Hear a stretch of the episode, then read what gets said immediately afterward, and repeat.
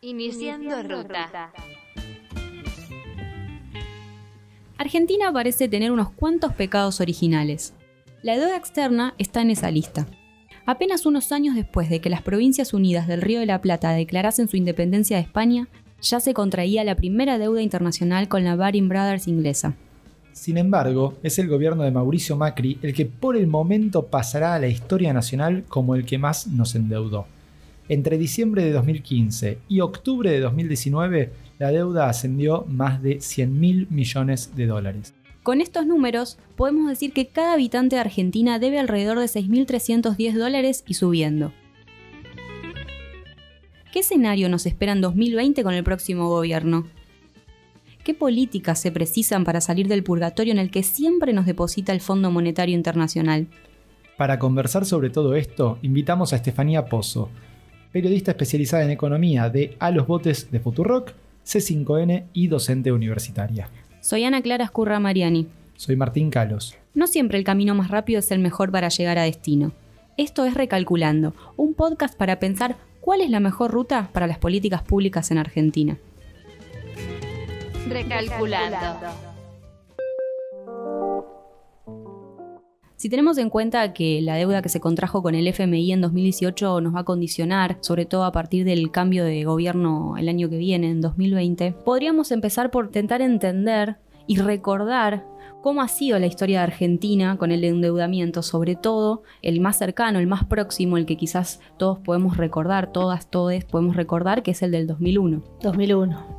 Es un dolor 2001 todavía. Yo no sé si a ustedes les pasa, pero cada vez que veo imágenes de 2001 es como que se me rompe el corazón un poco todavía. Sí, por eso también la reminiscencia del FMI no es buena, o sea, por eso también el miedo a las políticas que implementa, que propone, que sugiere, que acuerda el FMI y que en este caso justo, bueno, se condicen mucho con las políticas que ya quería aplicar el gobierno de Cambiemos.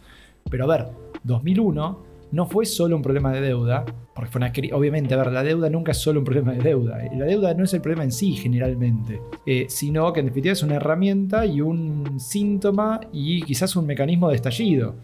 En 2001, la deuda argentina no era el problema, y sin embargo la falta de capacidad de pago que se preveía que hubiera de esa deuda hizo que tuviéramos que recurrir sucesivamente a distintos programas con el FMI, el mega canje, el blindaje, todos números que en ese momento eran apabullantes, 20 mil millones de dólares para un blindaje que después de hecho no nos dieron porque no cumplimos con las condiciones de ese blindaje. Es increíble eso. Eh, cuando fuimos al Fondo Monetario Internacional en 2018 dije, bueno, ¿de cuánto fue el blindaje? Y el blindaje había sido una cifra bastante más chica que la mitad de lo que nos dieron en 2018, ¿no? 2018, 57 mil millones de dólares, casi 60. Resulta realmente muy impactante ver esa evolución y teniendo en cuenta que fue nada más que 17 años después de, esa situación, ¿no? De ese quiebre, ese colapso total de la economía, pero también social, ¿no? Que eso es un poco lo que decíamos, nos duele un poco el corazón ver todavía las imágenes de 2001 y es, y es por eso, es ver los efectos concretos que tiene una política económica orientada a ciertos sectores de la sociedad, con ciertos interlocutores de la sociedad y justificando cuáles son las decisiones de política económica que hay que tomar porque tiene que tender a cero una planilla, tiene que tender a cero un balance, como si fuese nada más que un balance contable, la gestión de la política pública. Y en el medio, bueno, se cuentan vidas humanas, ¿no? La política económica. Martín lo sabe muy bien, digo, es un economista con esa sensibilidad. Qué sé yo, la verdad es que volver a verlo 18 años después es, es tremendo y yo creo que también un poco en términos políticos no es gratuito en la Argentina ir al Fondo Monetario Internacional, me parece parte del resultado de, las elecciones de las PASO y sin duda lo que fueron las elecciones generales está relacionado directamente con, con, el desgaste político que te genera ir al Fondo Monetario Internacional. No es gratuito. En septiembre de 2018 yo decía, queda lejos octubre de 2019. Bueno, quedó lejísimo para el macrismo. De hecho, fue muy, muy, muy rápido, ¿no? En dos años y medio de gobierno de Macri ya estábamos pidiéndole plata al Fondo Monetario Internacional. Insólito. muy rápido. En algún sentido uno lo esperaba, pero con más tiempo. Sí. Eh, y hay algo ahí. O sea, esto que decíamos de la deuda no es generalmente el problema, pero de golpe es el desencadenante de la crisis o de una, si querés, de un agravamiento de la crisis. Pasó cíclicamente en la historia argentina, no solo en 2001, sino en otras crisis. Lo que ocurre en definitiva es que Argentina no genera los recursos que necesita para crecer, básicamente divisas, podemos eh, simplificarlo así, no generamos por exportaciones, por ejemplo, las divisas que necesitamos, entonces recurrimos a otras formas de conseguir esas divisas. El endeudamiento es una, quizás una de las más usadas, pero las, el endeudamiento, según además con quién lo hagas, ahí estamos diciendo una y otra vez FMI, ¿no? Es con qué condiciones termina viniendo. Y de golpe, ese endeudamiento, sobre todo si lo tomaste en dólares para entrar esos dólares que, el país necesitaba, cuando viene la crisis y tenés que devaluar un endeudamiento en dólares, que obviamente tu peso vale menos con una devaluación, significa que el peso de esa deuda sobre tu PBI se dispara. En 2001 era menos del 100% del PBI y en 2002, unos días después, ¿no? después de la devaluación del 6 de enero de 2002 que hace Dualde, eh, el ratio entre deuda y PBI pasaba a ser 166%. El FMI es una entidad internacional financiera que está completamente desprestigiada. No existe un país donde toda esta batería de medidas políticas que ellos piden a los gobiernos a cambio de eh, erogar el dinero haya funcionado. Quiero decir, en general todos los diagnósticos que el FMI hace de crecimiento, de mejora de indicadores, no, no suceden. Entonces digo, ¿qué es lo que subyace por debajo de esto? Me lo pregunto desde la ignorancia, ¿no? Los bancos estadounidenses. Creo que ahí es un poco, digo, ah, tenés muchas formas de leerlo, ¿no? Pero tenés que ver cuál es la composición del Fondo Monetario Internacional. El Fondo Monetario Internacional tiene un directorio y en ese directorio tiene mucho más peso Estados Unidos y dentro de la silla de Estados Unidos cuáles son las pujas que hay bueno, ahí hay una fuerte incidencia de los bancos norteamericanos. Entonces, no es una visión conspiranoica, sino empezar a ver cuáles son las caras detrás de las cosas que les ponemos un nombre genérico, ¿no? Porque cuando empezás a ver las caras, empezás a ver los intereses y cuando empezás a ver los intereses, empezás a ver las pujas, las tensiones, las relaciones de poder en eso. Entonces, me parece que un poco tiene que ver con eso. Inicialmente te diría que va por ahí. Y yo te agregaría que ¿Cuándo llegamos al FMI? Siempre llegamos en la crisis. Y esto el FMI mismo lo reconoce. Dice, a mí me, al FMI lo llaman cuando el país ya está en crisis. De hecho, para eso se crea el FMI. Es parte de una disputa ¿no? De, en, Bretton Woods, post Segunda Guerra Mundial, de cómo se va a reconfigurar el sistema mundial para que haya una ayuda a los países que tienen algún tipo de urgencia financiera. El FMI se supone que viene a aliviar esas tensiones financieras lo que ocurre es que el recetario que maneja, obviamente, tiene un corte neoliberal, sin ninguna duda, y entonces lo primero que genera es ajuste en medio de una crisis, muchas veces, o sea, tiene una única receta y muchas veces no es la, adecuada para justamente eh, reconstruir la economía de ese país en términos además sociales. Pero podemos pensar que no lo saben o podemos pensar que en realidad no les interesa.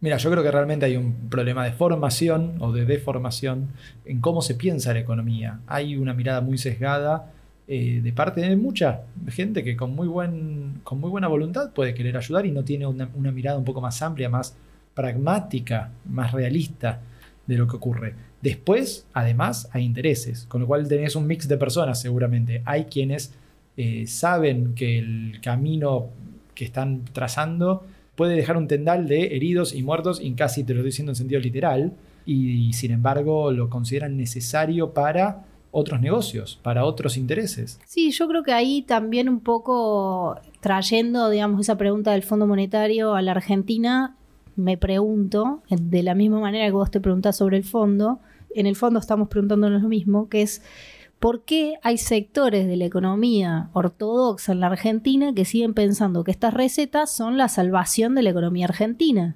Mirando los resultados de una encuesta de IDEA, del coloquio de IDEA, del 55 coloquio de IDEA, esto me recontra llamó la atención porque los empresarios dicen que el problema de la economía argentina es el déficit fiscal.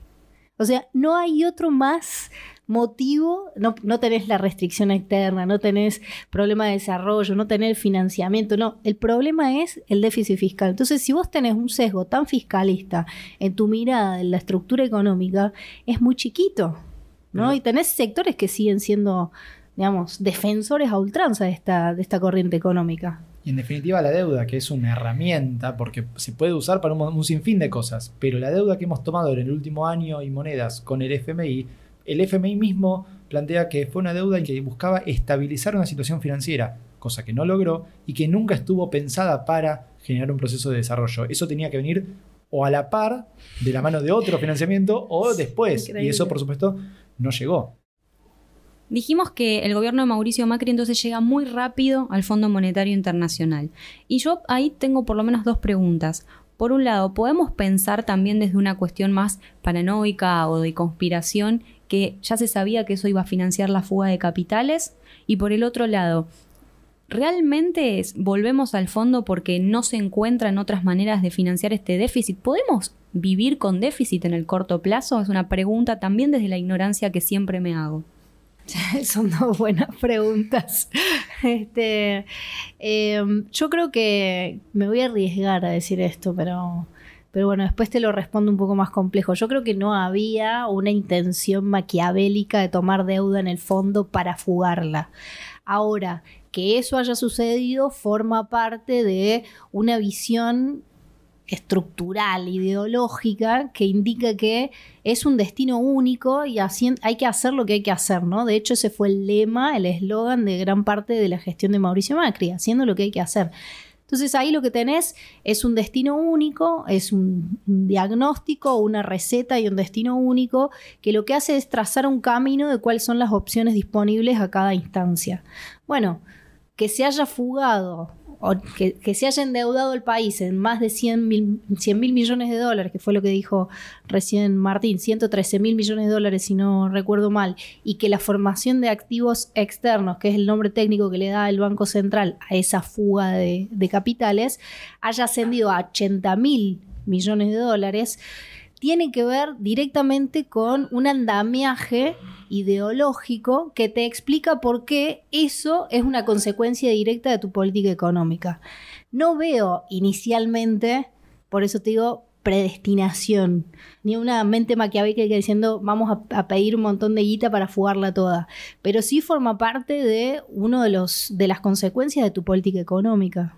Y en definitiva, a ver, vos podés mantener cualquier política que quieras, incluyendo, por ejemplo, un déficit financiero constante, siempre y cuando alguien te lo refinancie.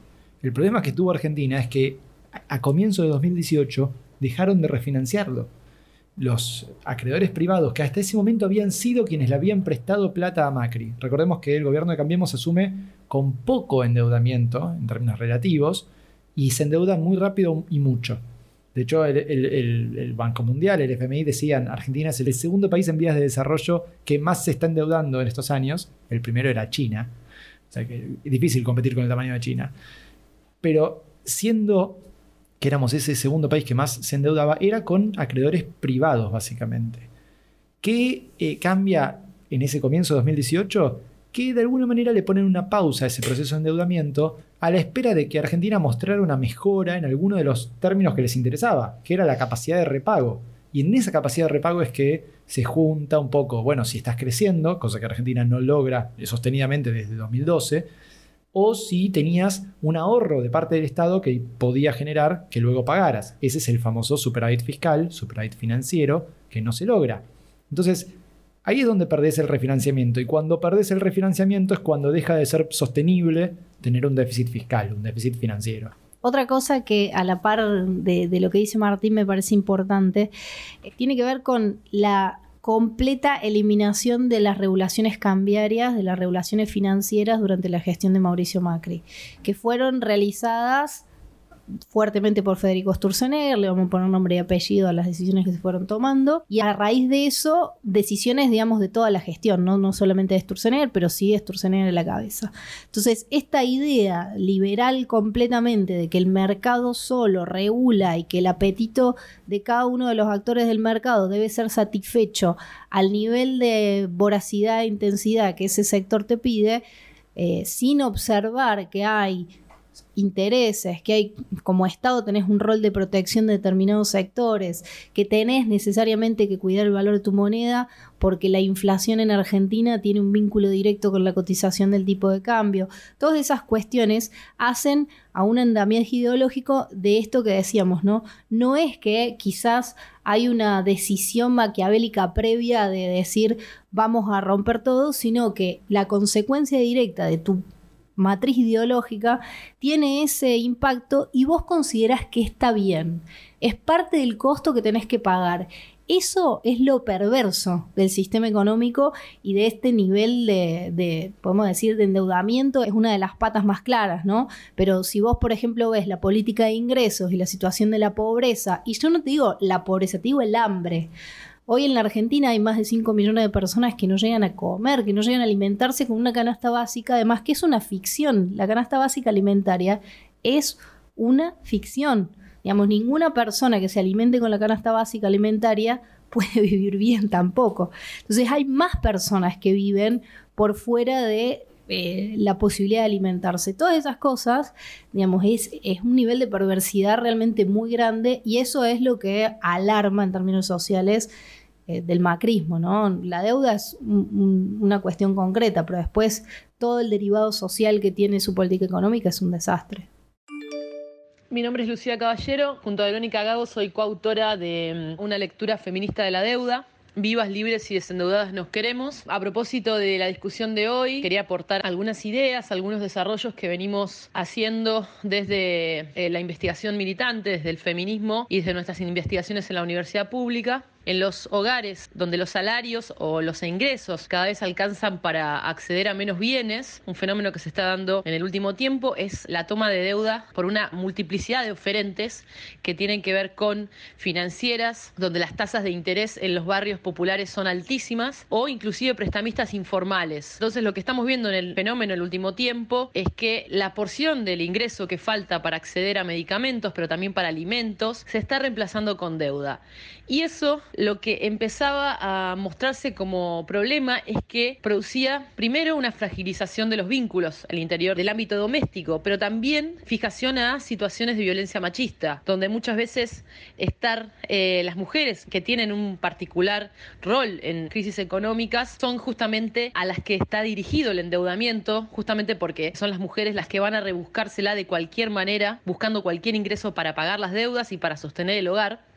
Y eso muchas veces la fija situaciones de violencia y justamente también lo que hace es generar un terror en lo cotidiano en el sentido de que no es para nada lo mismo acceder a bienes y servicios básicos a través de un ingreso fijo que a través de una deuda. En el sentido de que la deuda lo que hace es comprar trabajo a futuro.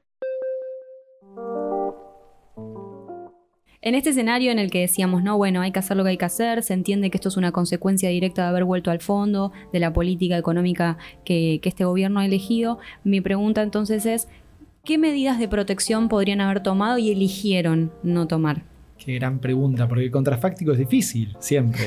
es cierto que había algo ahí que eventualmente te iba a estallar y vos podías elegir si querías no emitir tanto porque le tenías miedo a las consecuencias de la emisión, tenías que también ver qué hacías con el déficit, es decir, con el gasto público, porque en definitiva ahí era donde estabas financiando el gasto público, y si no, recurrir a endeudamiento. En ese mix, alguna de esas cosas tenía que pagar de alguna manera el, desequilibrio que tenías si, si lo percibías como que, no era sostenible, que parecía que no lo era y resultó que no lo era. La pregunta es si podías hacer un balance un poco mejor, un recorrido un poco mejor. En definitiva, mi gran pregunta es por qué nunca hacemos nada para evitar volver una y otra vez a esa situación, a ese desequilibrio que nunca solucionamos. La sucesión de crisis en Argentina tiene mucho que ver con que tenemos una estructura productiva que no alcanza. Yo voy a ser un poco más heavy con el macrismo. Basaron gran parte de su programa de gobierno en un acto de fe imposible de suceder. O sea, gran parte de, las decisiones de política económica estuvieron sustentadas en preceptos que no tienen nada que envidiarle a ninguna otra religión. Dijeron, por ejemplo, que iba a venir una lluvia de inversiones no sucedió. Gran parte de su apuesta económica en el sector productivo estaba puesto supuestamente en el ingreso de inversiones extranjeras. Nunca pasó. Dijeron también que la emisión monetaria era lo único que se necesitaba para bajar la inflación, como hemos hablado con, Augusto Costa en el capítulo sobre inflación de este podcast. E, efectivamente, había un dogma ahí. La competencia, por ejemplo, cuando se hablaba de precios, no solamente de la emisión monetaria, eh, de hecho armaron una nueva ley de competencia, de regulación de la competencia. Fui durante martes enteros a escuchar a Greco, que es eh, quien se encargaba de la Comisión Nacional de Defensa de la Competencia, y en esas situaciones escuchabas cosas insólitas. Entonces, eh, gran parte de la política económica, perdón que sea reiterativa, del macrismo, se basó en preceptos de fe, en saltos de fe y creo que tiene que ver con una cuestión de pertenencia de clase. Digo, una, una trayectoria de no solamente el presidente Mauricio Macri, sino gran parte de sus funcionarios, un gabinete completo que viene de los sectores más acomodados de la Argentina, con estudios en el exterior, con grandes patrimonios, con todo su dinero afuera, especialistas del mercado financiero, diciendo o pensando, convenciéndose entre ellos, pertenecientes al círculo rojo, de que eso bastaba como garantía para que todo el resto de las cosas sucediesen. De pronto Mauricio Macri se da cuenta, casi al final de su gestión, que los empresarios tienen intereses que muchas veces no van a, de la mano del Estado y que sobre todo no importa quién sea el interlocutor porque siguen teniendo sus propios intereses, ¿no? Por más que sea una persona que esté sentada al otro lado, que responda o que sea un buen interlocutor para defender esos intereses, que lo ha sido además también Mauricio Macri, pero no al nivel de expectativas que tenía el sector empresarial. Entonces a mí me parece que también tiene que ver con una especie de autoconfianza en la pertenencia de clase como garantía de que todo lo demás iba a acomodarse. Y bueno, llegaron a la gestión y no es así, no es una empresa, ¿no? Es, es otra cosa. Hay presiones políticas y sobre todo hay realidades sociales que se traducen en realidades políticas.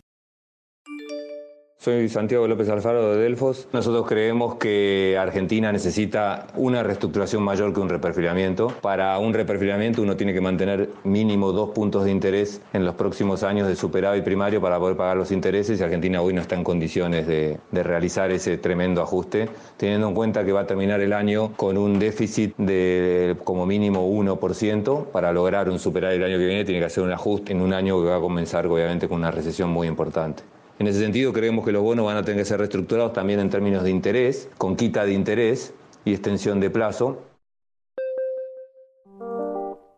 En el episodio anterior en el que debatíamos con Martín sobre campañas políticas, hablábamos de que estamos prontos al cambio de gobierno y que está bien, estamos todos muy acelerados, con mucho ritmo respecto de, las campañas y, de ganar, ¿no? De, de que se vaya el macrismo del gobierno, pero bueno, el macrismo se va, la deuda queda. Entonces, lo que tenemos como tarea es pensar cuál es la perspectiva de renegociación el año que viene con el FMI y cuál es la salida, ¿no? ¿Qué tipo de políticas vamos a necesitar para esa renegociación? En esto de que un país no es como una empresa, ¿no? Existen las leyes de quiebras en cada país del mundo para cuando quiebra una empresa, pero no existen leyes de quiebras para los países. Un país no quiebra lo que tiene que hacer es reacomodarse, encontrar la forma de que le vuelvan a prestar esa plata que no puede pagar ahora de alguna manera. El nuevo gobierno electo lo que tiene que hacer primero es renegociar la deuda. Con el FMI por un lado y con los acreedores privados, tanto adentro como fuera del país, por otra parte.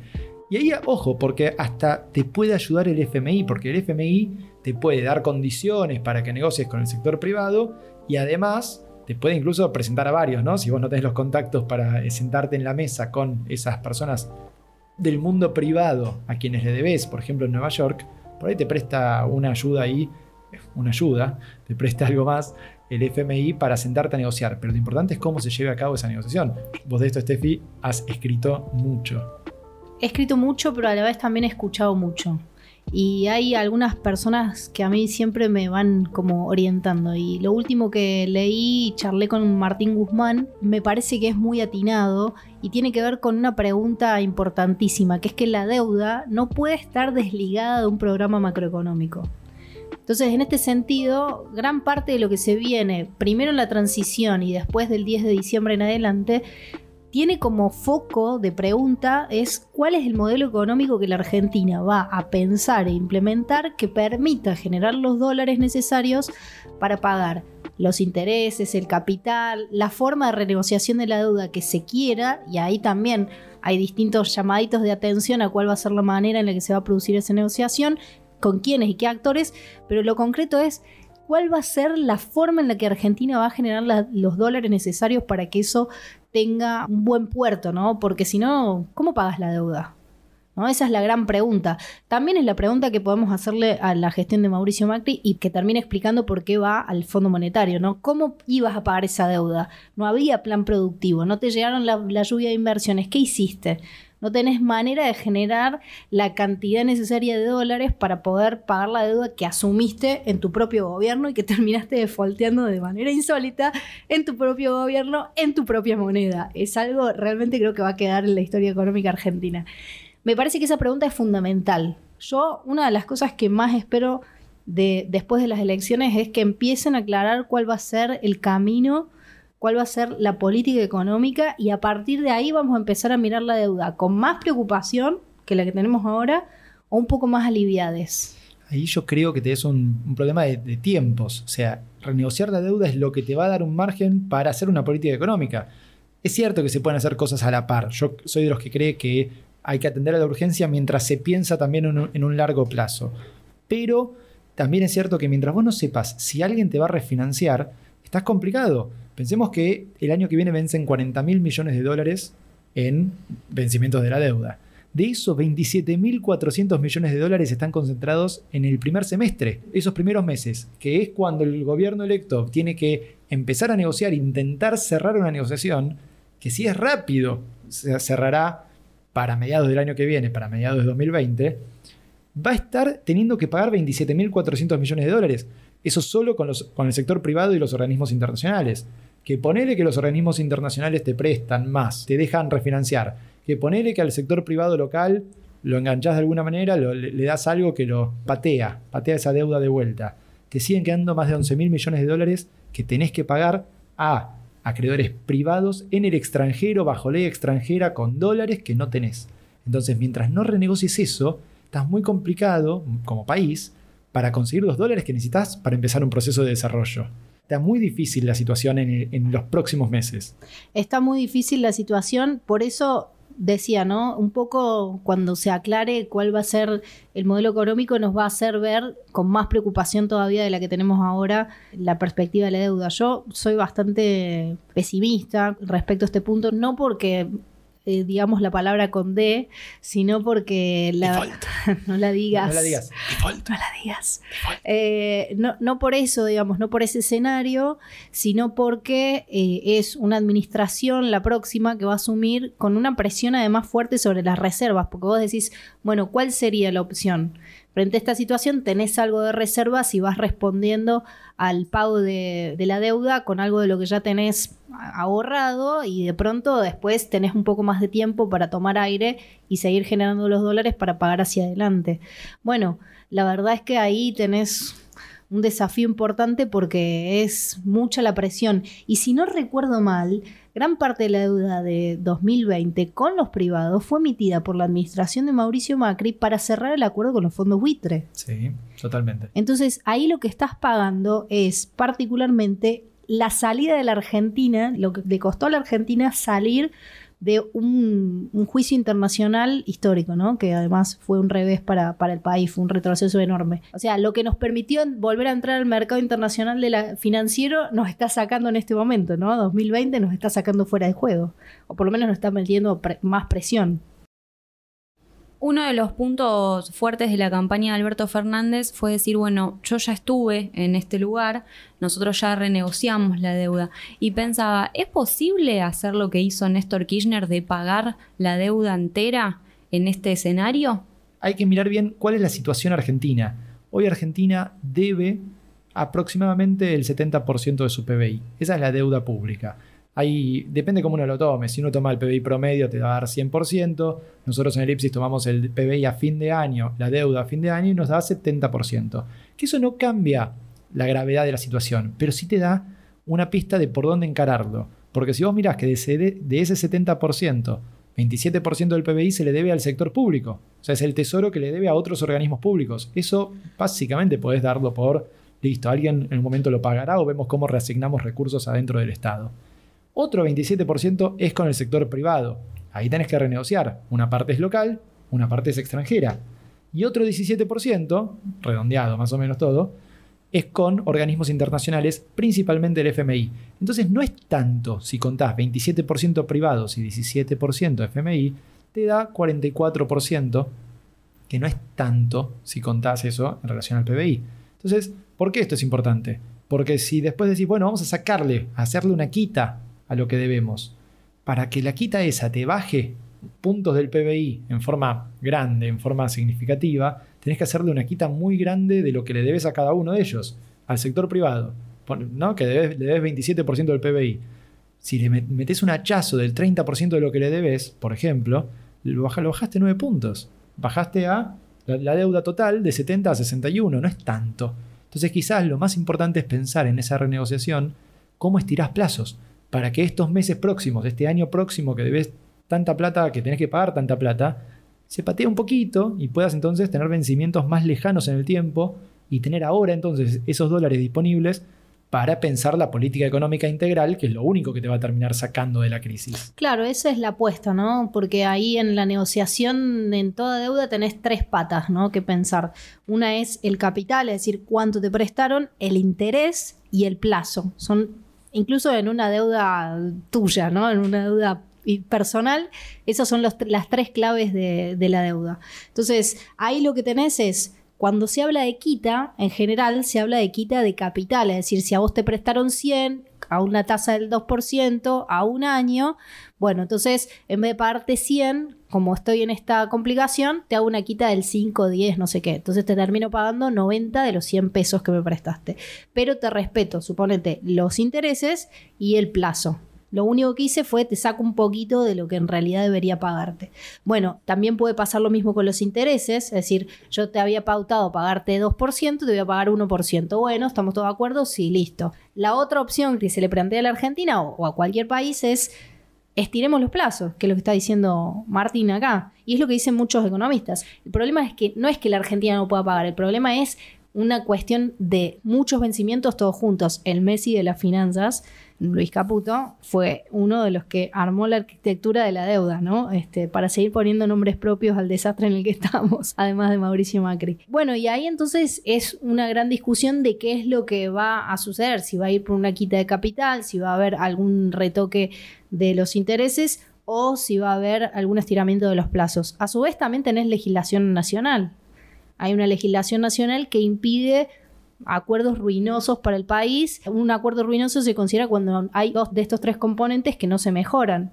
Entonces, ahí también tenés no solamente la presión de lo que sucede afuera, sino cuál es tu legislación nacional respecto del patrimonio del Estado y obviamente de lo que tenemos que pagar todos. Por esto que decís es que se habla de, de intentar un reperfilamiento a la uruguaya, que se negocie rápido para que no se dilate en el tiempo y puedas rápidamente tener ese refinanciamiento que necesitas para afrontar los pagos de los próximos meses y que solo estire plazo de deuda, que es lo que hizo Uruguay en 2003. Uruguay solo estiró plazos de deuda. Ahora, el contexto internacional era bastante distinto. Argentina hace un estiramiento en un contexto de guerra comercial y 2003 empieza el boom de los, de los commodities, ¿no? Entonces, estás en, en momentos de la economía mundial bastante diferentes. Podríamos decir entonces que como conclusión no deberíamos perder de vista que detrás de esta oración la Argentina puede pagar, la Argentina debe pagar. Estamos millones de personas con ciertas problemáticas que la deuda nos pone enfrente, como 5 millones de personas que no llegan a comer diariamente en este país. Por otro lado, pensar que no tenemos ninguna solución estándar, ninguna solución de matriz que podamos estar repitiendo, si bien tenemos que estar mirando a ver cómo se renegoció en otros países con realidades muy distintas, con gobiernos muy distintos e incluso con contextos históricos diferentes al que nos toca. Venimos del gobierno que más nos ha endeudado y de la forma más rápida en la historia nacional y por último, entonces, sí podríamos asegurar que lo que necesitamos es una refinanciación rápida y extender los plazos. Para conseguir tener en un momento la oportunidad de hacer una política económica que nos saque todo el tiempo de estas crisis cíclicas, que empiece a pensar en un desarrollo. Queremos ver la luz. Y sí. Gracias, Estefanía. Gracias, chicas. Gracias. Recalculando está integrado por Martín Calos y Ana Clara Ascurra Mariani en la conducción, con producción de Podlab. ¿Te gusta lo que hacemos? Entonces deberías seguir a Podlab en las redes. Los encontrás como arroba podlabmedia en Instagram, Twitter y Facebook. Ahí te vas a poder enterar de las novedades de este y de muchos otros podcasts que seguro te van a interesar mucho.